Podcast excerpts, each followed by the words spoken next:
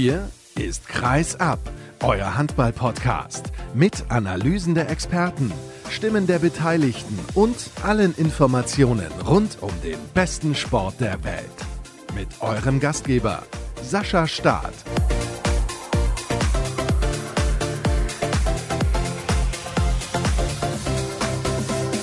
Tja, liebe Handballfreunde, wo soll ich eigentlich anfangen nach dem, was alles los war in den vergangenen sieben Tagen? Vielleicht beginne ich einfach mit der Begrüßung. Erstmal hallo und herzlich willkommen. Schön, dass ihr mit dabei seid bei Episode 270 von Kreisab.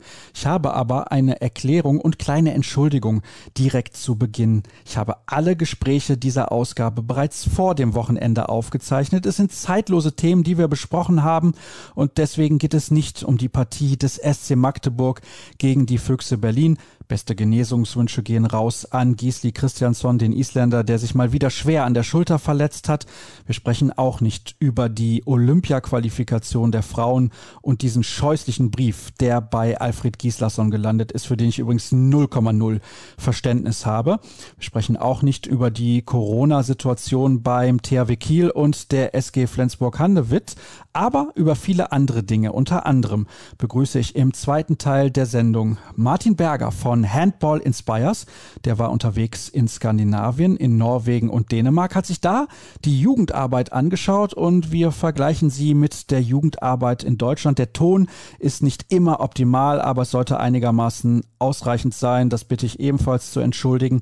Im Interview der Woche ist Glenn Solberg zu Gast. Er ist der Trainer der schwedischen Nationalmannschaft, aber Gleich zum Auftakt geht es zunächst um die Chancen eines deutschen Quintetts in der Champions League und der European League. Die Spiele, die stehen ab morgen auf dem Programm. Ich begrüße recht herzlich den sehr geschätzten Kollegen Björn Parzen. Hallo Björn.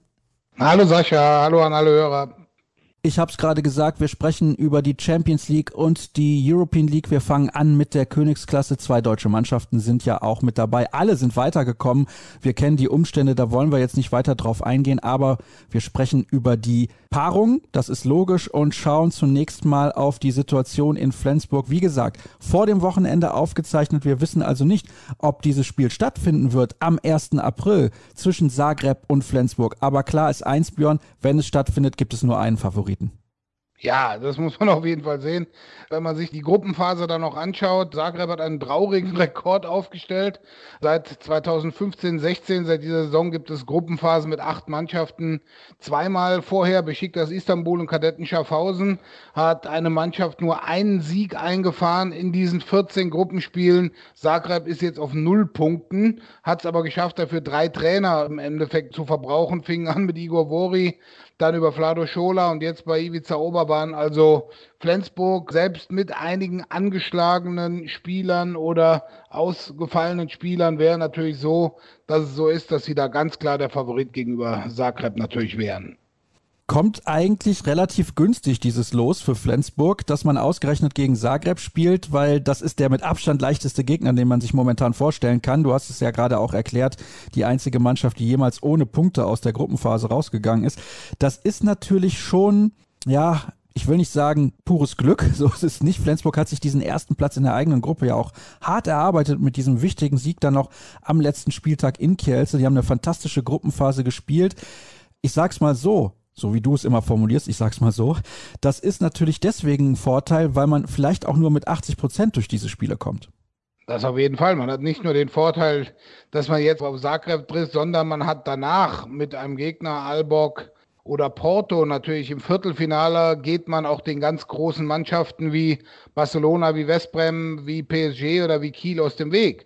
Das heißt, man kann dieses Spiel mit etwas weniger Aufwand die beiden Spiele gegen Zagreb bestreiten am 1. und am 8. April. Und man hat dann noch die Perspektive, dass der Weg nach Köln nicht eben über eilige Handballtempel in Barcelona oder anderen Orten führt, sondern wahlweise nach Porto oder idealerweise für Flensburg sogar nur bis nach Aalborg. Kurze Reise und der Gegner, der sicherlich machbar wäre dann. Eben habe ich es allerdings schon angesprochen, Lasse Möller steht nicht zur Verfügung. Wir wissen, Franz Semper auch nicht mit dabei und Jakob Heinl fällt auch den restlichen Saisonverlauf über aus. Sie sind ein bisschen gebeutelt. Ja, das auf jeden Fall. Und es waren ja auch einige Spieler, die zwischendrin dann mal länger ausgefallen waren oder letzte Saison denkt man an Simon Halt, der da ausgefallen war, dann an Röth, der nicht spielen konnte. Es waren immer längere Phasen, wo Mike Machulla dann sehr viel umstellen musste und Goller war am Saisonbeginn nicht dabei. Das heißt, wir ziehen da wirklich den Hut vor dem, wie sich Flensburg da national und international präsentiert, obwohl sie eben immer wieder Spieler hatten, die ausgefallen sind, die langfristig nicht dabei sein konnten, zaubern sie dann gerade in der Champions League immer wieder wieder jemand aus dem Hut, der das Spiel dann entscheidet. Wenn man, wenn man jetzt sieht, Johannesson ist der beste Werfer, aber in den letzten Spielen, du hast das Spiel gegen Kielce angesprochen, da gab es meist in der Champions League einen Matchwinner, das war in den drei letzten Spielen auf jeden Fall Benjamin Buric, der Torwart. Das ist für mich momentan in dieser Champions League-Saison der beste Torhüter übrigens, aber es ist nur meine persönliche Meinung. Natürlich Niklas Sandin überragend, aber in der aktuellen Saison finde ich, ist Buric wirklich sensationell gut. Okay, Gonzalo Perez de Vargas beim FC Barcelona spielt auch hervorragend, gar keine Frage.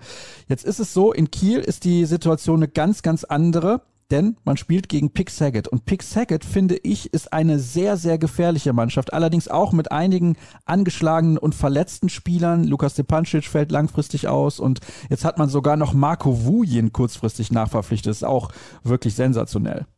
Ja, gut, vielleicht hat man gedacht, wir brauchen einen, der Kiel sehr gut kennt und Marco Wuin hat lange Zeit in Kiel gespielt und hat ihn eben auch verpflichtet, weil man eben mit dem Stepancic-Ausfall im rechten Rückraum eben ein Problem hatte. Ich gebe dir absolut recht. Saget hat sich irgendwie unter Wert verkauft in der Gruppenphase, wurde eben dort auch in ihrer wirklich sehr starken Gruppe nur Sechster, hatte am Anfang einige Probleme mit Corona, dann Spielausfälle, dann Spielwertungen gegen sie.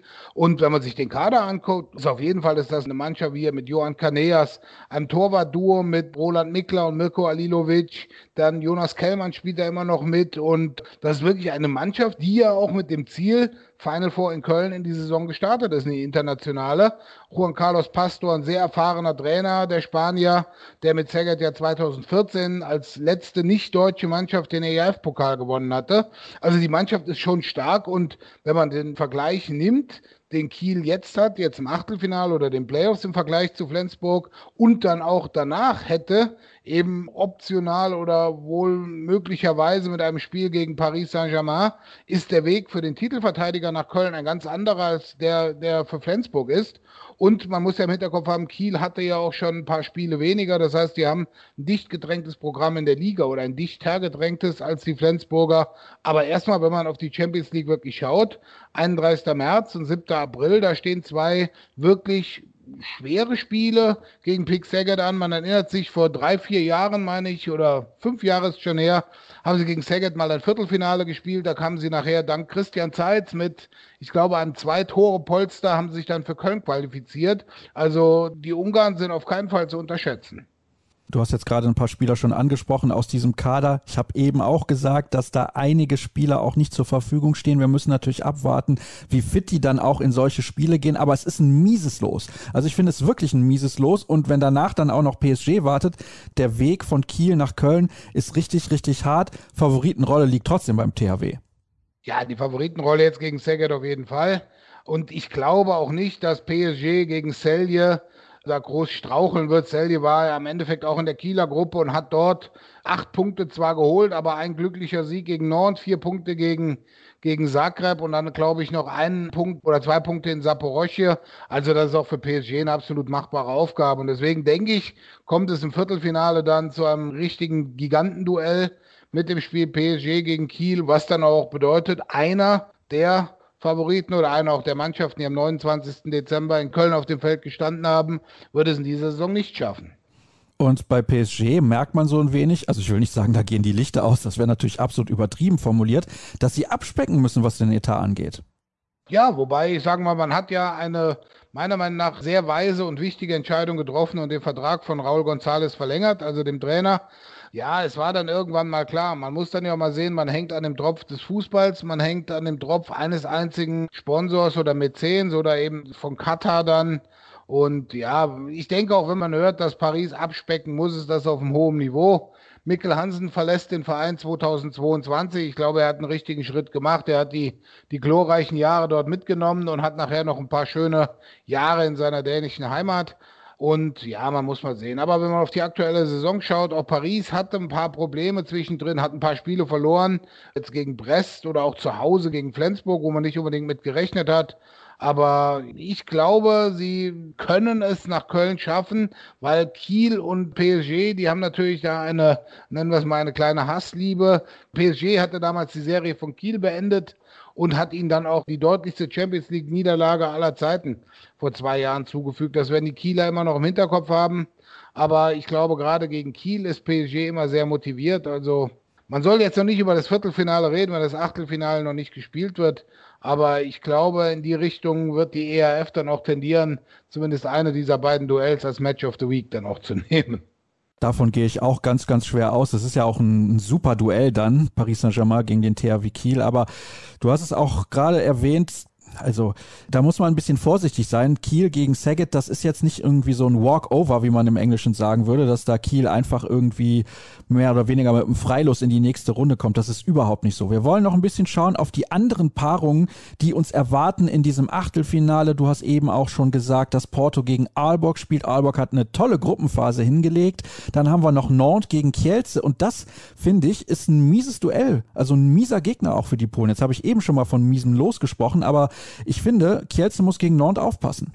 Also ich sag mal, wenn man sich die gesamten acht Paarungen dieses Achtelfinales anschaut, ist das für mich eigentlich das engste Spiel von allen. Also da ist Kielce auf keinen Fall durch. Nantes hat am Anfang einen ganz schwachen Start hingelegt. Ich glaube, die ersten vier oder fünf Heimspiele verloren, aber dann zwischendrin ein herausragendes Spiel in Kiel abgeliefert, in Kiel gewonnen. Und das zeigt eben auch, früher war es so, Nantes gewinnt zu Hause alles und ist dafür auswärts eher schwach. Diese Saison war es genau andersrum. Also bis zu dem deutlichen Sieg, den sie dann zu Hause gegen Aalborg hatten, hat Nantes zu Hause wenig gerissen, dafür aber zum Beispiel in Kiel gewonnen, war mit einem Tor in Barcelona. Und sie wären, da bin ich jetzt wieder mal mit meiner guten alten Champions League Statistik dabei, sie wären die erste Mannschaft in den letzten 20 Jahren gewesen, die in der gleichen Saison Barcelona und Kiel schlägt in deren Heimhallen, also in Palau Blaugrana und in Ostseehalle in Kiel oder Wunderino Arena. Das hat noch keine Mannschaft geschafft und sie waren wirklich ganz knapp davor, in Barcelona das Spiel zu gewinnen, was dann auch diese ewige Serie von Barcelona beendet hätte. Also auswärts ist mit Nord zu rechnen. Das Spannende wird eben sein, sie haben das Hinspiel zu Hause. Wie kommt Kielce aus Nord zurück? Und dann müssen sie wirklich aufpassen. Also ich sage mal, sie sind leichter Favorit, aber das ist alles andere als einfach für Andy Wolf und Co. Für dich ist dieses Duell enger als Motor Saporosche gegen Meschkow Brest? Ja. Also für mich ist Meschkow Brest da der klare Favorit. Motor hat ein paar überraschend gute Ergebnisse hingelegt, hat zwischendurch die längste Siegesserie ihrer Champions League-Geschichte mit sechs Toren gemacht. Aber ich glaube, von der internationalen Erfahrung, von der individuellen Klasse der Spieler her, ist Mechkov Brest für mich der Favorit, wobei momentan, wenn man alle Wettbewerbe nimmt, der erfolgreichste Torschütze Europas derzeit für Mechkov auf dem rechten Flügel unterwegs ist mit Mikita Weilupau. Der hat, ich glaube, in den letzten zwei Champions League-Spielen zusammen 24 Tore gemacht und in den beiden letzten weißrussischen EM-Qualifikationsspielen auch 25 Tore.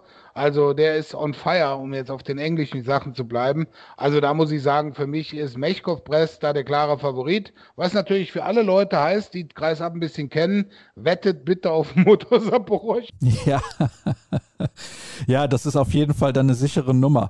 Um bei der Sprache zu bleiben, bei den Anglizismen, absolut nicht on fire ist WADA in dieser Saison. Du hast ja vor einigen Jahren mal prognostiziert, dass sie nicht mal die K.O.-Phase erreichen werden, sind dann Champions League-Sieger geworden, aber ich glaube, ich glaube, in diesem Jahr ist es ein bisschen anders. Westbrem ist da nicht nur der haushohe Favorit, sondern es wäre eine absolute Sensation, wenn WADA in der aktuellen Konstellation dieses Spiel gewinnen würde, beziehungsweise diese Spiele. Also nimmt man die offizielle Wertung der EAF außer Corona, wo eben dann alle jetzt weiterspielen dürfen, hätte WADA jetzt auch die K.O.-Phase verpasst mit gerade einmal drei Siegen. Und ja, WADA ist nicht mehr zu vergleichen mit WADA von früher. Da spielen zwar immer noch mit Dibirov und ein paar anderen, Čupic zum Beispiel noch mit auf den Flügeln, aber das ist schon, also die waren nicht zu vergleichen und deswegen war es umso überraschender, dass Flensburg da die erste Niederlage in der Saison dann einkassiert hatte, dort in, in Skopje. Auch die Halle in Skopje, die lebten wirklich von den Fans und von der Begeisterung dort.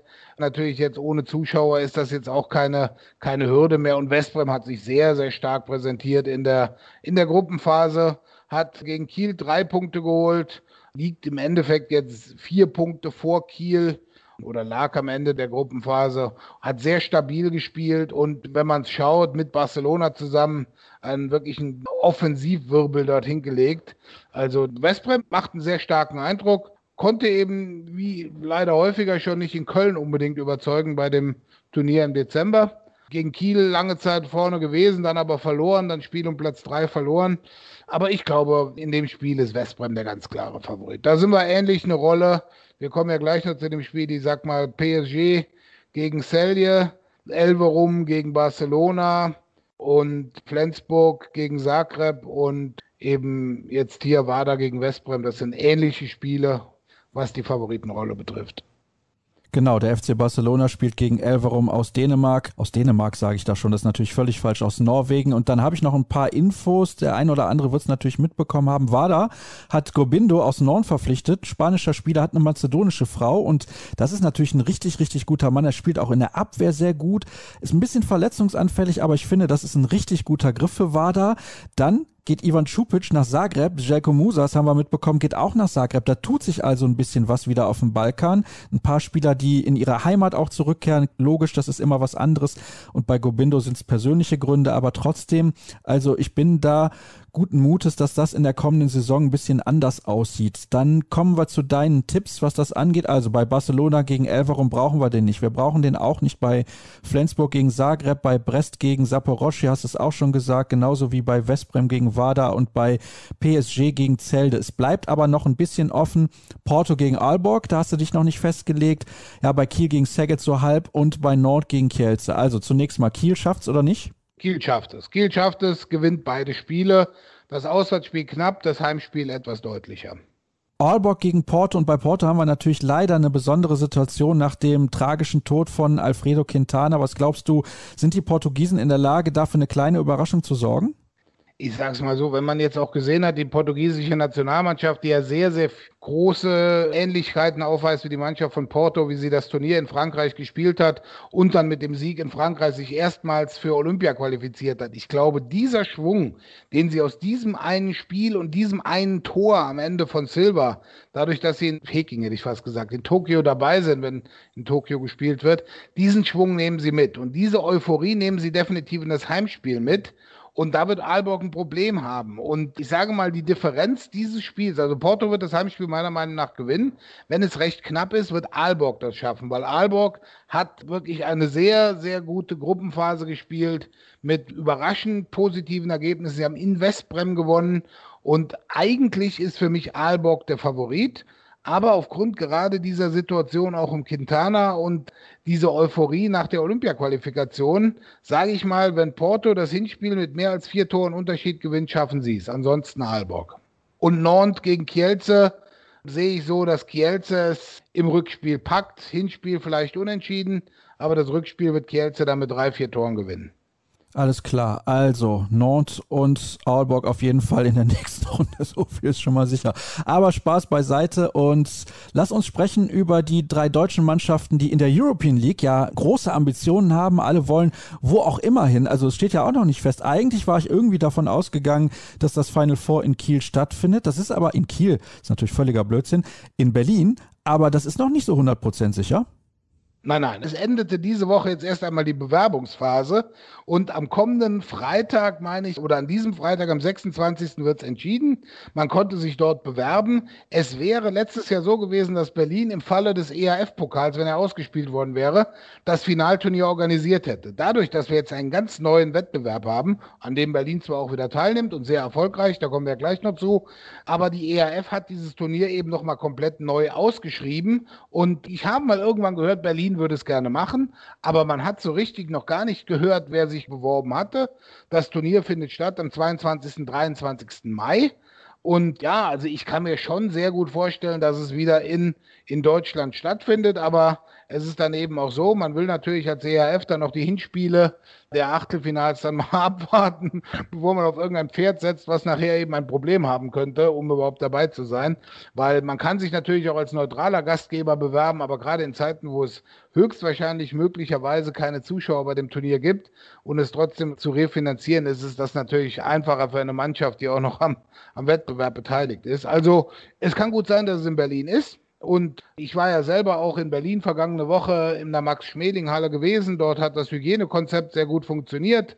Die Unterbringung der Mannschaft, die Organisation dort beim Olympia-Qualifikationsturnier waren sehr gut. Die Organisatoren in der Arena kennen sich mit Füchse-Spielen natürlich sehr gut aus. Man war schon zweimal Gastgeber eines EAF-Cup-Finalturniers. Also ich kann mir das gut vorstellen, aber auch Magdeburg war schon mal Gastgeber. Die Löwen hätten es irgendwann mal gerne gemacht. Nur da kam ihnen irgendwann Bülent Ceylan dazwischen, der just an dem Wochenende drei Auftritte gehabt hätte, als das Finalturnier gewesen ist. Und ansonsten war das Turnier zweimal in Nantes. Das heißt, es war bisher in Nantes und in Deutschland. Nantes spielt dieses Jahr Champions League. Wir haben natürlich eine Mannschaft in Montpellier noch im Achtelfinale dabei aus Frankreich. Ansonsten sind da nicht unbedingt sehr viele Mannschaften, wo ich sage, die wollen dieses Turnier unbedingt ausrichten. Also kann es gut sein, dass wir am 22., 23. Mai oder besser gesagt am 23. Mai den ersten Sieger der European League auch auf deutschem Boden küren. Das ist sehr, sehr interessant mit Montpellier. Und das ist der potenzielle Gegner der Füchse im Viertelfinale. Das heißt, eigentlich müsste die ERF noch ein paar Wochen länger warten, weil ich bin mir relativ sicher, die Füchse werden gegen die Fivers aus Wien auf jeden Fall weiterkommen. Da besteht meiner Meinung nach kein Zweifel dran. Montpellier sollte auch die Kadetten aus Schaffhausen schlagen, obwohl man die nicht unterschätzen sollte. Die haben zuletzt zweimal den Rhein-Neckar-Löwen Probleme bereitet, aber trotzdem Montpellier dort auf jeden Fall der Favorit und dann spielen die im Viertelfinale sehr, sehr wahrscheinlich gegeneinander. Es wäre halt durchaus möglich dann, dass die Füchse ausscheiden, haben sich aber vorher dazu entschieden, das Final Four auszurichten. Das wäre schon extrem blöd. Das wäre wirklich extrem blöd. Du hast recht. Es ist genau diese Konstellation. Ich sehe die Füchse in einer deutlicheren Favoritenrolle als Montpellier gegen Schaffhausen, aber das werden sie dann auch schaffen, die Franzosen. Und dann könnte es wirklich so weit kommen. Also wenn die ERF sagt, okay, Sie können ja immer noch sagen, okay, wenn wir die beiden Bewerber haben und wir haben nur noch die Bewerber aus Berlin und Montpellier, dann wird der Sieger dieses Viertelfinals das Turnier auch bekommen. Wobei man da natürlich sagen muss, der steht am 20. April, steht der Viertelfinalsieger fest und dann bleibt einem noch genau ein Monat und zwei Tage Zeit, um das Turnier zu organisieren. Wobei, wie gesagt, Stand heute denke ich auch, wenn es in Montpellier wäre, ich kenne die, die Restriktionen von Corona in Südfrankreich nicht so genau, glaube ich auch nicht an viele Zuschauer. Weil wenn man ansonsten sich das anschaut, Magdeburg hat irgendwann mal gesagt, sie wollen es dann nochmal machen. Aber da habe ich jetzt auch keine Nachrichten gehört, ob es soweit ist, dass sie sich bewerben würden. Also könnte ich mir schon gut vorstellen, dass die ERF sagt, okay, der Sieger des Viertelfinals Berlin gegen Montpellier kriegt den Zuschlag. Oder aber sie machen etwas ganz Verrücktes und sagen zum Beispiel, wir spielen in Tschechow, in Russland. Wobei der Weg von Tschechow ist jetzt nicht unbedingt der einfachste, bis zum Finalturnier zu kommen. Aber zu diesen Paarungen kommen wir gleich noch. Ja, das ist richtig. Da sind einige interessante Duelle und auch schwierige Wege für einige Mannschaften, wie zum Beispiel Schewskowski Medvedi. Die spielen nämlich gegen Nîmes, gegen die Franzosen und die können definitiv auch Handball spielen. Also es ist nicht sicher, dass die da weiterkommen, dass sie überhaupt ins Viertelfinale kommen. Dann haben wir noch Sporting gegen Wisła Płock. Das ist auch ein ausgeglichenes Duell. Ich glaube, dass die Polen da leichter Favorit sind. Und wir haben noch Christian Start gegen Ademar Leon. Auch das sicherlich ausgeglichen, genauso wie GOG gegen ZSK Moskau. GOG GOG ist ja mittlerweile so meine heimliche Lieblingsmannschaft geworden mit den ganzen tollen jungen Spielern, die in diesem Verein spielen. Aber wir bleiben zunächst mal bei den deutschen Mannschaften. Der SC Magdeburg spielt gegen Pellister Bitola. Es wird zwar immer Eurofarm Rabotnik auch angegeben, aber ich nenne sie jetzt einfach mal Pellister Bitola und da ist der SCM haushoher Favorit als Gruppensieger auch und die Rhein-Neckar-Löwen spielen gegen Nexe Nasice aus Kroatien. Auch die sind klarer Favorit. Natürlich, alle deutschen Mannschaften sind Gruppensieger geworden und spielen gegen den jeweiligen Gruppenvierten der anderen Gruppen. Hast du Zweifel, dass der SCM und die Löwen in die nächste Runde kommen? Also, Zweifel wäre vielleicht etwas zu viel gesagt, aber diese eindeutige Rolle, die du Magdeburg gegen Eurofarm, Pelister, Bitola, Rabotnik oder wie auch immer, also ich sage einmal die Mannschaft aus Mazedonien, hat, wenn die mal in Fahrt kommen, was sie bisher noch nicht so oft gezeigt haben, dann sind die nicht so einfach zu schlagen. Ich sag's mal so, die Rhein-Neckar-Löwen haben zu Hause gegen sie mit acht Toren gewonnen. Das Spiel in Bitola ist dann den Reisebeschränkungen zum Opfer gefallen. Das heißt, man hat da keinen richtigen Anhaltspunkt, wie stark eine deutsche Mannschaft in Bitola gefordert wäre. Aber aber man muss sich mal anschauen, sie haben mit Stipe Mandalinic, dem ehemaligen Füchse-Spieler, der ist mal nicht der fünft oder sechst beste Werfer der gesamten European League, einen, der kann ein Spiel alleine entscheiden. Sie haben einen Trainer Fuchs mit Selko Babic, dem ehemaligen kroatischen Nationaltrainer. Sie haben in der Breite natürlich jetzt keine überragende Mannschaft. Aber ich sage mal, von den drei deutschen Mannschaften sehe ich die Ergebnisse von Magdeburg am knappsten. Wobei Magdeburg, muss man natürlich auch sagen, in der Gruppenphase mit den Löwen zusammen eine sehr, sehr souveräne Sache geliefert hatte. Die Magdeburger haben ein Spiel verloren gegen Alingsås in Schweden. Ich glaube, da werden sie in zehn Jahren immer noch fragen, wie konnten wir dieses Spiel eigentlich verlieren. Aber es hatte jetzt keinerlei Bewandtnis. Sie haben sehr souverän den ersten Platz gemacht. Eurofarm Palace Bitola war natürlich in einer sehr schweren Gruppe, muss man dazu sagen. Sie waren in der Gruppe mit den Löwen, mit deiner Lieblingsmannschaft GOG, mit einer Mannschaft wie Tatabanya, die eigentlich das Ziel Finalturnier ausgegeben hatte, am Ende aber mit null Punkten nicht mal ins Achtelfinale vorstieß. Also ich habe einige Spiele von Bitola gesehen, die waren jetzt nicht so schlecht, aber es ist eben so, hinten raus, die letzte Viertelstunde sind sie mehrfach eingebrochen, warum sie dann auch zum Beispiel die Spiele gegen Kadetten Schaffhausen dann verloren hatten. Und bei Nexe Nasice, dem Löwengegner, muss man sich immer vor Augen halten, die Saison 2017, 2018, da spielten sie gegen die Füchse Berlin im Viertelfinale und die Füchse haben das vielleicht etwas auf die leichte Schulter genommen, denn sie verloren plötzlich mit sieben Toren dort und gewannen dann aber zu Hause nochmal mit acht Toren. Das heißt also, sie haben das gerade noch geschafft. Später wurden sie dann ja auch ERF-Cup-Sieger. Also diese Mannschaft aus Nasice mit vielen jungen kroatischen Talenten und einem neuen Trainer ist da nicht zu unterschätzen, auch wenn Magdeburg sie zweimal richtig schön besiegt hatte jetzt in der Gruppenphase. Neuer Trainer, Branko Tamsche, war früher Trainer in Zagreb und in Celje, ist er gefolgt auf Hrvoje Horvat, der neuer kroatischer Nationaltrainer wurde. Also ich sag mal, wenn man ein Ranking macht mit der Favoritenrolle der drei deutschen Mannschaften im Achtelfinale, ganz klar Nummer eins die Füchse, auf Nummer zwei die Löwen und auf Nummer drei knapp dahinter die Magdeburger. Und um deine Frage jetzt schon zu beantworten, logisch kommen die ins Viertelfinale. Alle drei. okay, ja, du warst derjenige, der gesagt hat, es könnte irgendwie knapp werden für den SC Magdeburg. Das sehe ich ja komplett anders, macht aber auch nichts. Du siehst trotzdem alle deutschen Mannschaften in der nächsten Runde, sprich im Viertelfinale. Sehen wir denn die Füchse im Final Four? Denn Montpellier, das ist eine Hausnummer. Montpellier ist eine Hausnummer und Montpellier hat natürlich das Problem, Sie haben ein Spiel gegen Magdeburg gehabt, das haben sie zu Hause verloren. Dann durften sie aufgrund der französischen Reisebeschränkungen nicht zu ZSKA reisen. Und ZSKA hat im Endeffekt drei Spiele am grünen Tisch gewonnen. Und sie haben dann auch das Spiel gegen Magdeburg, das Rückspiel gegen sich gewertet bekommen. Das heißt, in dieser Gruppe ist ein recht schiefes Bild der Tabelle. Deswegen ist Montpellier auch nur Dritter geworden in der Gruppe und nicht weiter vorne. Ja, aber man muss jetzt einfach mal sehen, dass Montpellier eine, eine bärenstarke Mannschaft hat. Wird natürlich jetzt mit Melvin Richardson, der nach der Saison dann nach Barcelona wechselt, nochmal geschwächt werden. Und ich sag mal, ein Spiel Füchse gegen Montpellier ist sowas wie ein, ein vorweggenommenes Final Four-Spiel auf jeden Fall. Wenn man sich die anderen Spiele anguckt, ich gebe dir an einigen Punkten recht mit deinen Vorhersagen. GOG gegen ZSK wird ein prickelndes Duell, wobei ich gebe dir recht mit so Leuten wie Matthias Gitzel und den anderen, die da wirklich für Furore gesorgt haben bei der WM, ist Gutme für mich auch ein Kandidat, um nachher auch beim Finalturnier mit dabei zu sein, denn sie spielen nachher gegen den Sieger aus Lissabon gegen Wiesla Plotzk. Wiesla Plotzk war der einzige nicht-deutsche Gruppensieger in einer Gruppe, wo es auch keine deutsche Mannschaft gab, haben das recht souverän gemacht, nur gegen Ademar Leon verloren und deswegen ein Viertelfinale GOG gegen Plotzk sicherlich etwas Sehenswertes. Und Christianstadt gegen Ademar Leon. Leon hat eine junge Mannschaft und einen Fuchs als Trainer, habe ich den Begriff schon mal verwendet, mit Manolo Cardenas. Da ist für mich eigentlich Leon der Favorit. Und dann hätten wir dann eben ein potenzielles Viertelfinale eben Magdeburg gegen Leon um einen Platz beim Finalturnier. Wäre dann für Leon schon eine sehr, sehr schwere Aufgabe, denn da würde ich dann auch Magdeburg als Favoriten sehen.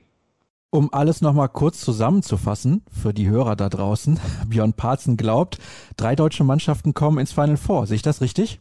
Drei deutsche Mannschaften kommen ins Final Four und die vierte ist für mich GOG. Gut, Wunderbar. Es geht auch kurz und knapp. Trotzdem herzlichen Dank, dass du mit dabei gewesen bist und wir ein bisschen schauen konnten auf das, was in Europa so los sein wird in den kommenden Wochen. Wie gesagt, ist vor dem Wochenende aufgezeichnet. Wir wissen nicht genau, wie es aussieht bei Flensburg und bei Kiel mit der Corona-Situation. Das ist natürlich alles ein bisschen kritisch. Es gibt ja auch dann demnächst das Duell zwischen der SG Flensburg-Handewitt und dem THW in der Handball-Bundesliga. Das wird auch sehr, sehr spannend. Wir haben jetzt auch nicht über den europäischen Frauenhandball gesprochen Das machen wir demnächst aber mit Sicherheit nochmal, insbesondere dann, wenn es auf das Final Four in Budapest zugeht. Borussia Dortmund ja nach zwei nicht ausgetragenen Spielen gegen Metz nicht mehr dabei. Bietigheim ist deutlich ausgeschieden gegen Gjör, aber das war nicht anders zu erwarten. Ansonsten herzlichen Dank nochmal an dich, Björn. Kurze Pause, gleich geht's weiter mit dem zweiten Teil der heutigen Ausgabe.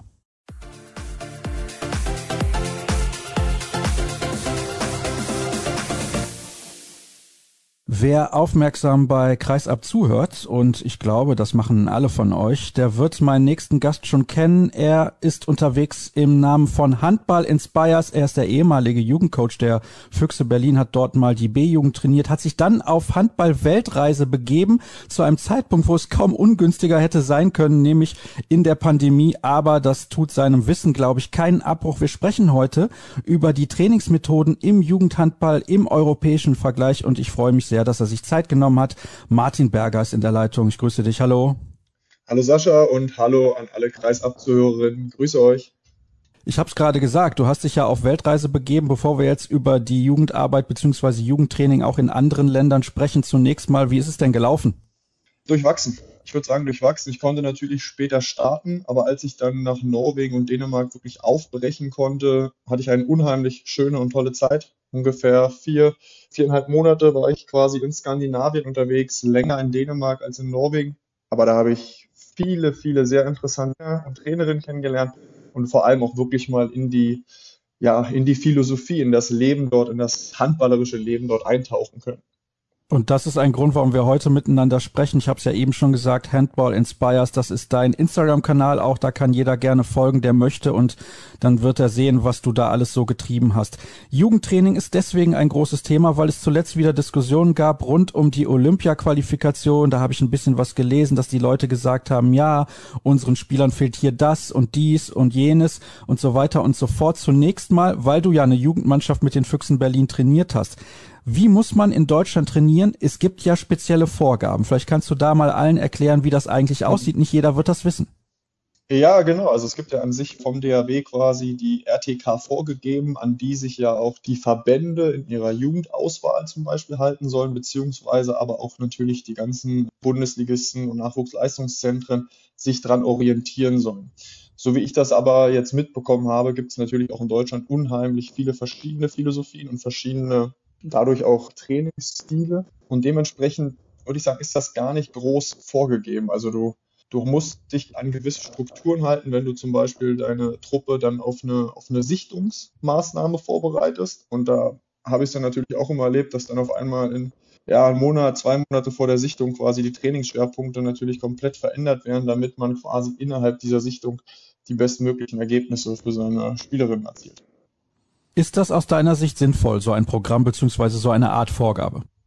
Ich finde die RTK vom DAB, wer sich damit mal wirklich auseinandergesetzt hat und die verschiedenen Stufen sich angeschaut hat, finde ich sehr sinnvoll. Da stehen extrem viele gute Sachen drin, die auch einen langfristigen, ja, nachhaltigen Leistungsaufbau fördern.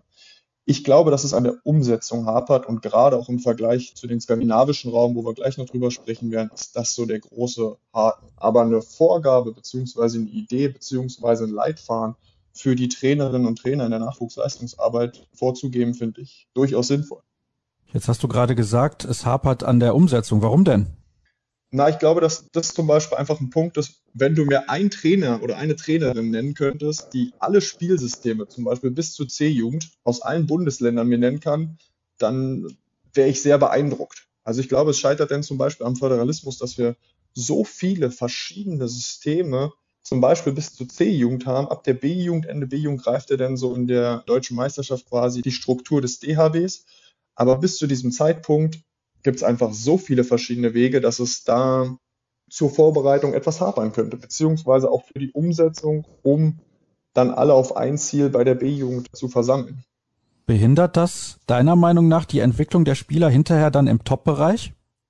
Wenn die Selektion auf gewisse Merkmale fällt und die vorher nicht trainiert wurden, dann schon, weil dadurch selektiere ich ja anders. Dementsprechend fallen Spielerinnen und Spieler mit einem anderen Schwerpunkt zum Beispiel, sind ja jetzt in den letzten Jahren, das war auch immer diese große Diskussion, wir wollten eigentlich, wollten wir den Rückraum Mitte-Spieler auflösen, jetzt wollen wir den wieder zurücknehmen.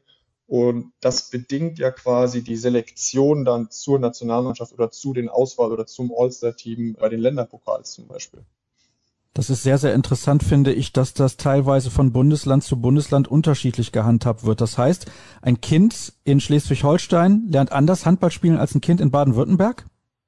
Ja, definitiv. Ich glaube, das kannst du schon noch enger zusammenfassen mit Mecklenburg-Vorpommern und Brandenburg. Das geht definitiv. Also C-Jugend, wer da 3-3 decken darf oder 3-2-1 decken muss oder wer in der zweiten Halbzeit 6-0 decken darf.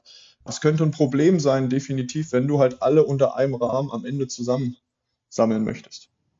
Sprich, Föderalismus ist, das merken wir ja gerade auch in der Politik, kleiner Einschub da am Rande, teilweise durchaus ein Problem. Ja, das würde ich genauso unterschreiben. Also ich muss ganz ehrlich sagen, mich wundert das ein bisschen, ich bin etwas überrascht. Das ist eigentlich etwas, da hatte ich nicht mitgerechnet. Ich war jetzt davon ausgegangen, dass man eigentlich in jedem Bundesland gleich Handball spielen lernt, weil wenn man dann am Ende mit einer Nationalmannschaft erfolgreich sein möchte, wäre das doch deutlich besser.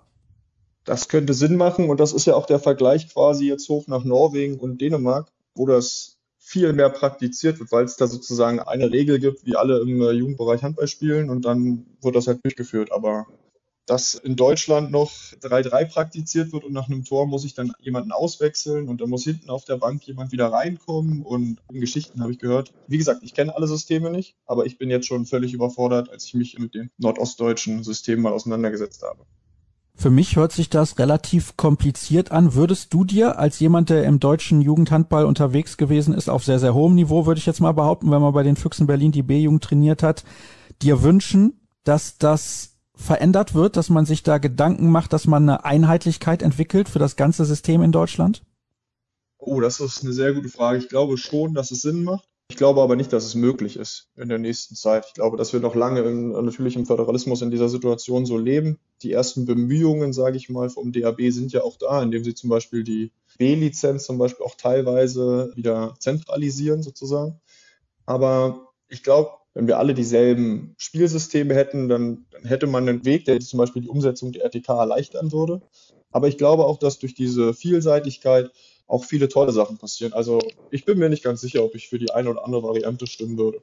Oh, das überrascht mich jetzt tatsächlich auch. Ich hätte gedacht, du hast eine klare Meinung und sagst, wir müssen das einheitlich durchziehen, damit wir am Ende ein besseres Ergebnis haben. Weil so schön und gut es ist, wenn man im Juniorenbereich erfolgreich ist und die deutschen Mannschaften, egal ob bei den Mädels oder bei den Jungs, haben in den letzten Jahren durchaus ordentliche Platzierungen erreicht. Das ist gar keine Frage. Am Ende des Tages geht es doch nur darum, ob man im Seniorenbereich Titel gewinnt oder Medaillen.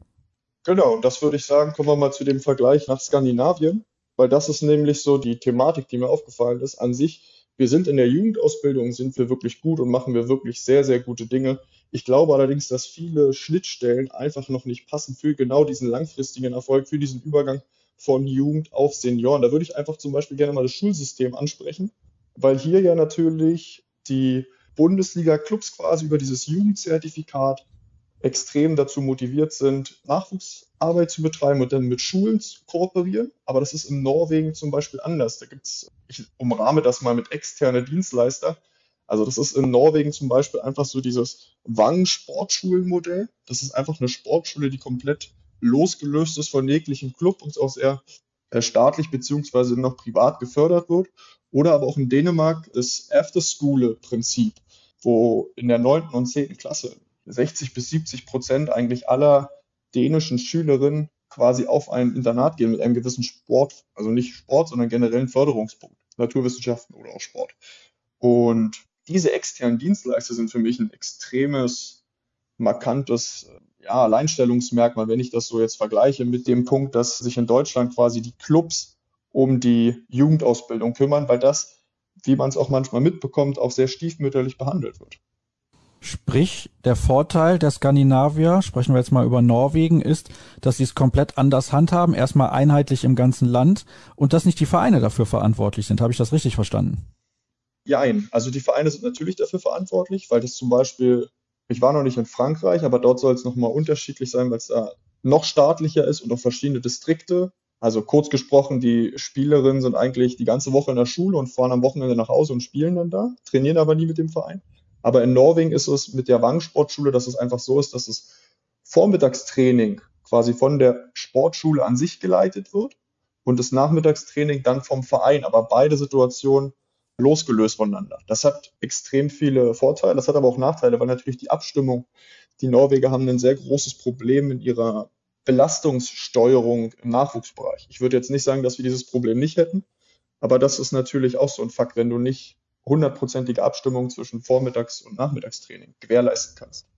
Was ist denn der Vorteil? Jetzt hast du gerade vom Nachteil gesprochen, aber welchen Vorteil siehst du darin in diesem System, das die Norweger praktizieren? Du förderst einfach viel mehr Spielerinnen. Also du hast eine viel breitere Auswahl, eine viel breitere Fokussierung. Hier ist es so, wenn du natürlich einen Club hast, der das Vormittagstraining leitet, dann wird er sich natürlich auf seine Spieler und Spielerinnen konzentrieren. Das heißt, du hast wenig Spielerinnen von anderen Vereinen zum Beispiel.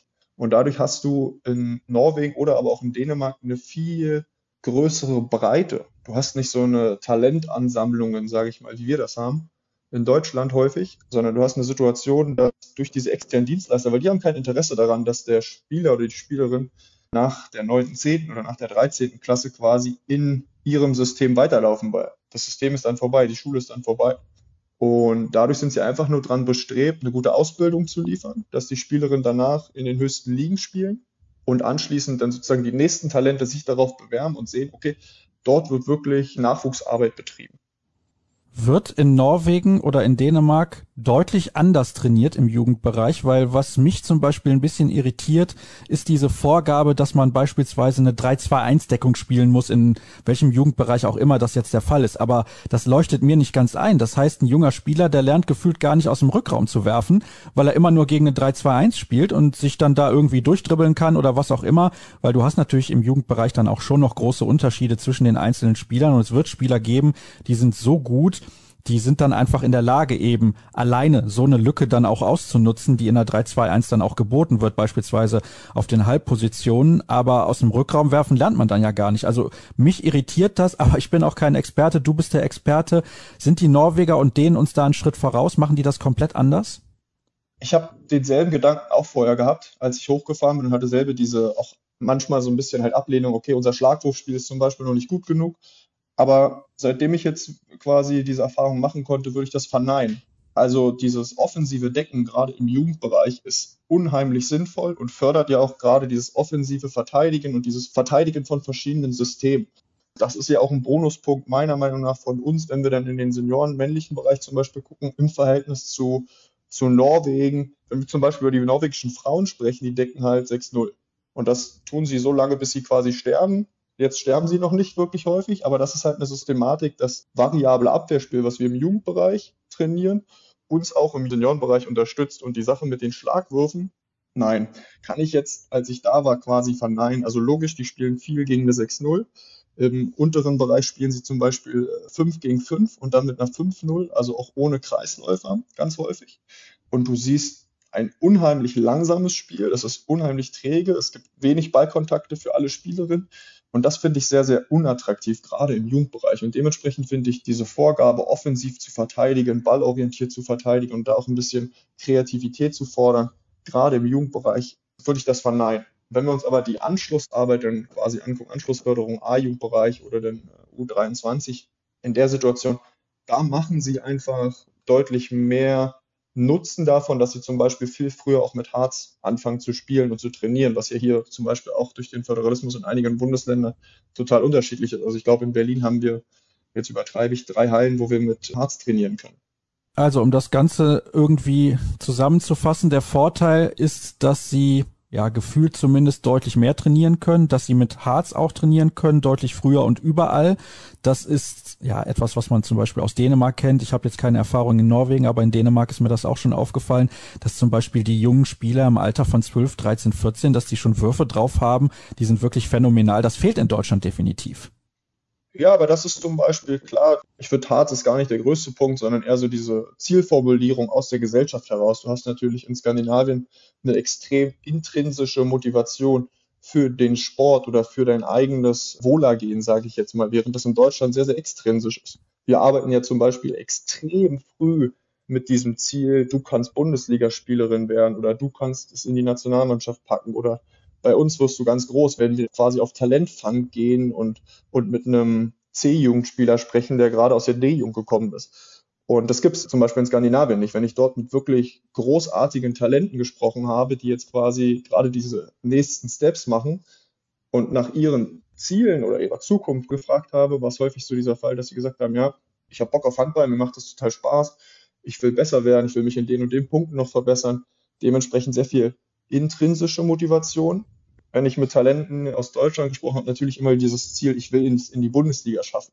Und dieser Übergang, und das ist auch zum Beispiel ein großer Vorteil für den skandinavischen Raum, wenn wir uns das Ligensystem an sich angucken, ist dieser Übergang in die Bundesliga hier so extrem hart, währenddessen die Skandinavier einen, einen sehr, sehr einfachen Einstieg haben. Ich finde, das ist auch nochmal ein sehr, sehr wichtiger Punkt, weil, wie vorhin angesprochen, im Jugendbereich sind wir entweder gleich gut oder vielleicht sogar besser, wenn man sich die, die Nationalmannschaften, die U19 und U17 vielleicht mal anguckt.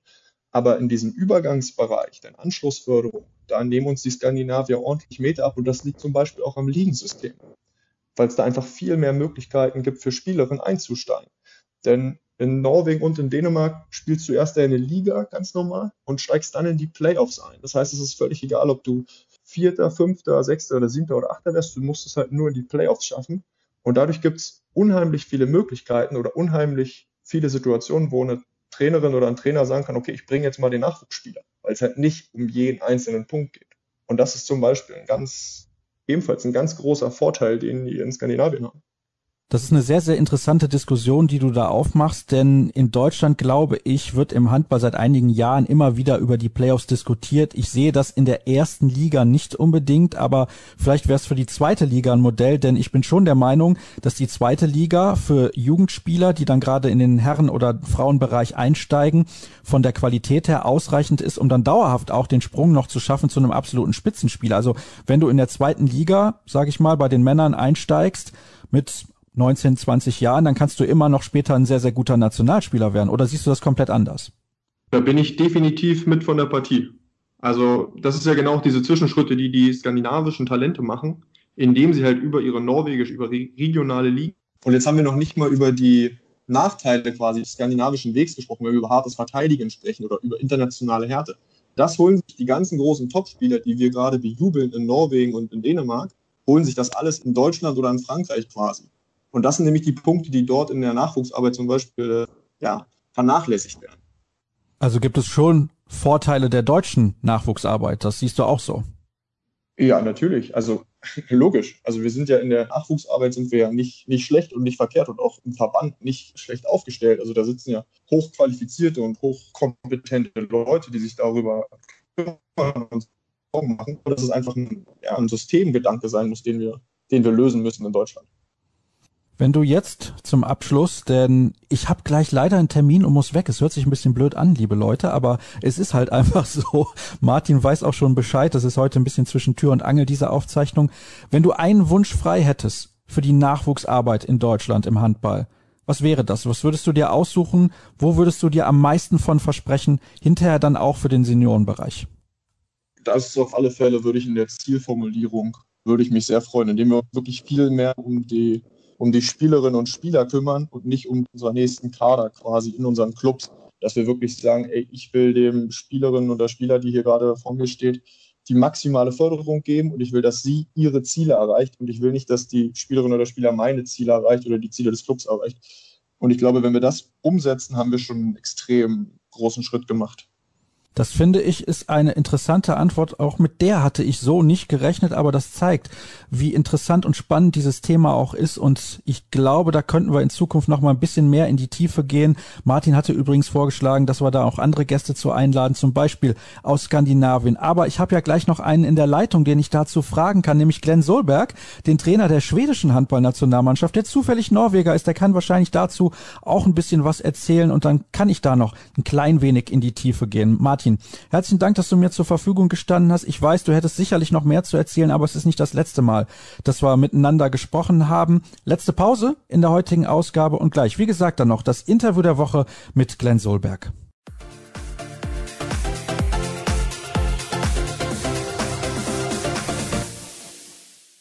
Wie eben ja bereits angekündigt, habe ich jetzt einen Gast im Interview der Woche, der sich auch auskennt mit Handball in Norwegen. Er ist Norweger, aber Trainer der schwedischen Handballnationalmannschaft. Und ich muss kurz erklären, dass er einer meiner absoluten Lieblingsspieler war, als er noch selber gespielt hat. Ich habe mich damals sehr geärgert, als er zum FC Barcelona gewechselt ist. Eigentlich eine tolle Sache für einen Spieler und da kann man nur gratulieren. Aber dann konnte man ihn nicht mehr im deutschen Fernsehen sehen, weil Spiele des FC Barcelona damals zu sehen, das war sehr, sehr schwer. Er ist dann aber wieder zurückgekommen, hat dann nochmal in Deutschland gespielt und mittlerweile, wie gesagt, als Trainer aktiv, als Trainer der Schweden und die haben ja zuletzt gegen die deutsche Mannschaft gespielt und auch ein tolles WM-Turnier, aber er hat bestimmt sehr, sehr viel zu erzählen. Ich freue mich, Glenn Solberg begrüßen zu können. Hallo Glenn. Hallo, hallo. Ich habe es gerade gesagt, du hast wahrscheinlich wirklich sehr, sehr viel zu erzählen. Und zwar wollen wir anfangen mit dem Thema, was wir eben schon besprochen haben in der Sendung. Jugendhandball, da möchte ich kurz weitermachen.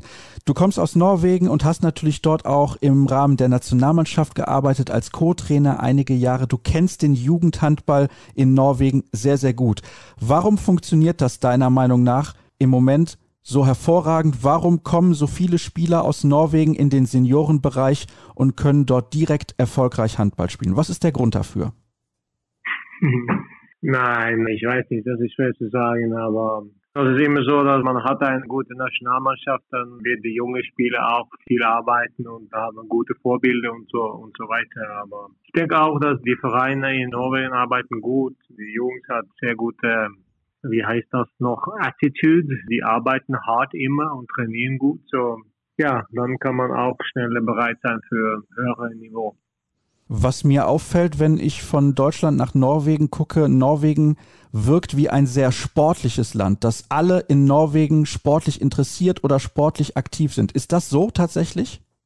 Ja, ich denke, dass wir, wir sind sehr sportlich und es gibt sehr viele und gute Möglichkeiten für die jungen Leute hier. So, ja, wir, wir, wir sind gut in vielen verschiedenen Sport und ich denke, wir sind auch sehr aktiv als Menschen. Und ihr habt natürlich auch eine schöne Natur, in der ihr sehr viele interessante Dinge machen könnt. Ihr habt im Winter ja sehr viel Schnee normalerweise, also sehr viel Wintersport in Norwegen. Das kennen wir. Skifahrer, Langläufer, Eisschnellläufer, alles Mögliche und natürlich auch Handball. Gibt es denn ein Hallenproblem auch in Norwegen? Ich kann mir das nicht vorstellen. In Deutschland haben wir ein Problem mit den Hallen. Wir haben zu wenige Hallen für die Kinder, um Hallensport zu machen, um auch Handball zu spielen oder Volleyball oder andere Sportarten. Wie sieht das mit den Hallen in Norwegen aus? Habt ihr genug Hallen für die Kinder? Ja, das, das ist genau dieselbe in Norwegen. Viel zu wenig Hallen in, in Norwegen. Das gibt immer schwer Trainingszeiten zu kriegen und das ist ein großes Problem in Norwegen. Komisch finde ich. Trotzdem funktioniert es aber sehr, sehr gut und da gibt es ja seit einigen Jahren auch die spezielle Förderung für die Nationalmannschaften. Bei den Frauen funktioniert das seit langer Zeit schon sehr, sehr gut. Die Frauennationalmannschaft extrem erfolgreich, aber seit ein paar Jahren auch die Männernationalmannschaft mit vielen, vielen tollen Spielern. Und in Deutschland, das kann ich ja offen zugeben, sind wir, glaube ich, auch ein bisschen neidisch, was das angeht. Kommen wir aber zu deiner aktuellen Aufgabe. Erstmal herzlichen Glückwunsch zur erfolgreichen Olympia-Qualifikation. Ihr seid mit dabei in Tokio und auch sehr souverän. Lass uns sprechen über dieses erste Spiel gegen Deutschland. Ärgerst du dich jetzt noch als Trainer, dass ihr dieses Spiel nicht gewonnen habt? Ja, muss ich ehrlich sagen. Dass wir haben das Spiel möglich zu gewinnen und wir haben auch mit ein Tor geführt zum letzten Sekunde und da klar, man ärgert sich ein bisschen. Hast du dann mit deinen Spielern noch lange über dieses Spiel gesprochen oder geht das an so einem Wochenende überhaupt nicht, wo man am nächsten Tag wieder spielen muss. Ist das dann noch Thema hinterher oder sagt man als Trainer, gut, ist egal, wir haben jetzt dieses Spiel unentschieden gespielt, wir spielen morgen das nächste wichtige Spiel und wir vergessen das jetzt? Ja, wir, wir arbeiten so, dass wir immer gucken, was wir ähm, gut macht und gucken Video auf die guten Sachen und nach einem Turnier oder nach einer Woche so, dann kann man über die Sachen, über Entwicklung sprechen. Aber in einem Turnier oder in einer Woche mit der Olympia-Quali, dann gucken wir nur, was, was gut ist. Das ist sehr, sehr interessant. Warum guckst du nicht auf die Sachen, die schlecht sind? Nein, wir haben so wenig Zeit zusammen und wir möchten gerne wie heißt das noch, die gute Sache verstärken, heißt das so? Ja, kann man sagen. Und Entwicklung muss man in seiner ähm, Heimat machen, in einem Heimclub. jeden Tag, wenn man möchte besser werden, da muss man in, in, sein, in sein Verein, sein Club arbeiten. Diese sehr wenigen Tage, wir haben zusammen, gibt es andere Sachen, was wichtig ist. Also das heißt, du gibst deinen Spielern auch Aufgaben mit nach Hause zu ihren Heimatclubs oder sagst du, das müssen die Trainer erledigen, zum Beispiel in Flensburg oder in anderen Vereinen, da kannst du dich gar nicht drum kümmern? Nein, ich sage nur, dass wir als Nationalmannschaft, wir haben so wenig Zeit zusammen. Wir haben Beispiel, diese Woche haben wir ein Handballtraining gemacht. Ein Handballtraining. Was kannst du dann machen für Entwicklung? Die wenig Zeit wir haben zusammen, ist das nur ähm, eine gute Stimmung, Energie machen und sprechen viel zusammen über das Spiel, was gut ist und was wir möchte machen. Und die anderen Tage, wenn man hat, wenn man arbeitet in seinem Club, dann muss man trainieren gut und sich selbst entwickeln. Es gibt noch ein paar interessante Aspekte deiner Arbeit. Zum Beispiel ist mir auch aufgefallen, in den Auszeiten redest du fast gar nicht. Warum hast du dich für diese Variante entschieden? Man sieht immer ganz oft Jim Gottfriedson, wie er redet und etwas erklärt. Warum sprichst du so wenig in den Auszeiten? Nein, was soll man dazu sagen? Wir haben ganze Woche und vor der Woche haben wir viel Video analysiert. Wir haben zusammen einen Gameplan gemacht und alles ist eigentlich deutlich für alle, wie wir möchten spielen und was ist wichtig für uns. Wir haben einen guten Gameplan zusammen und in das Spiel dann, dann ist das die Spiele am Feld, das entscheiden, was zu machen. Und so war das auch immer mit mir als Spieler und jetzt ist das auch so als Trainer. Das ist nicht wichtig, wer sagt was, nur dass wir machen, was wir möchten. Das heißt, du brauchst für deine Art Trainer zu sein und die Art, wie du Handball spielen lassen willst, sehr intelligente Spieler.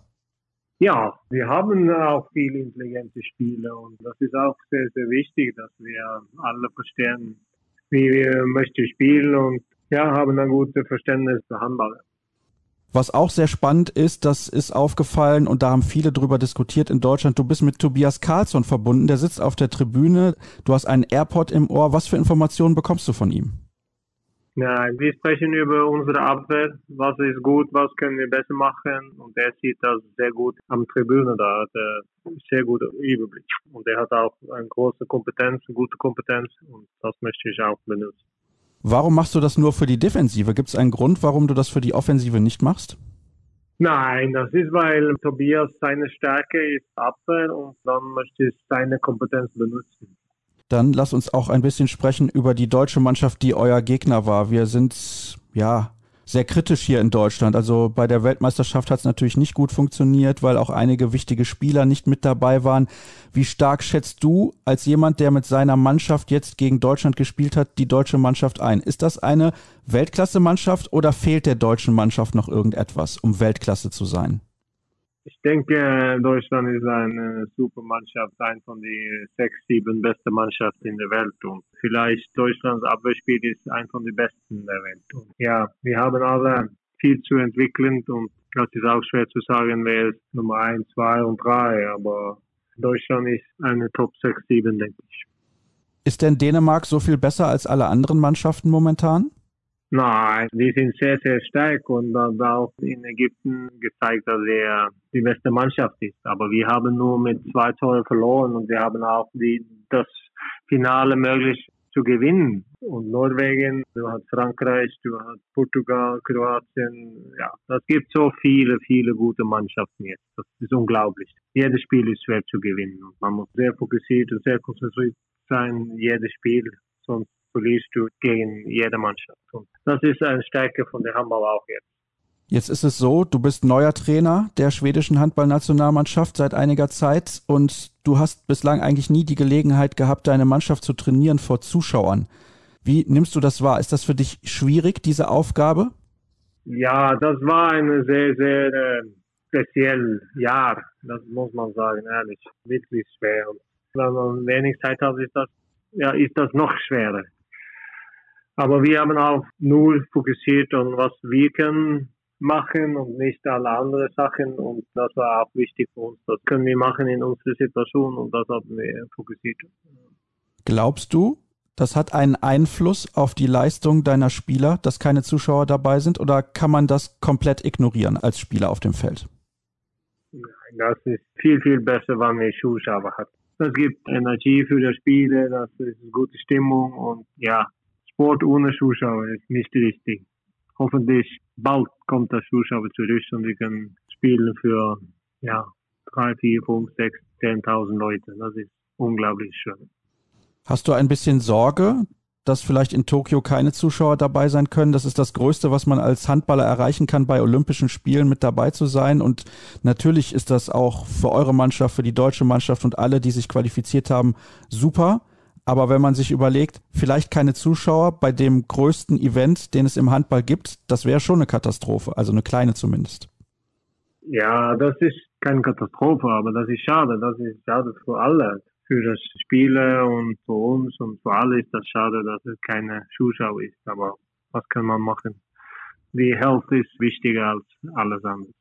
Das ist natürlich richtig. Und bevor wir dann zum Ende kommen, würde ich gerne nochmal von dir wissen, was sind eigentlich deine persönlichen Ziele als Trainer? Kannst du dir vorstellen, auch nochmal eine Vereinsmannschaft irgendwann zu trainieren in fünf oder zehn Jahren oder vielleicht sogar nochmal in Deutschland zu arbeiten? Ist das so ein Ziel, das du auch hast?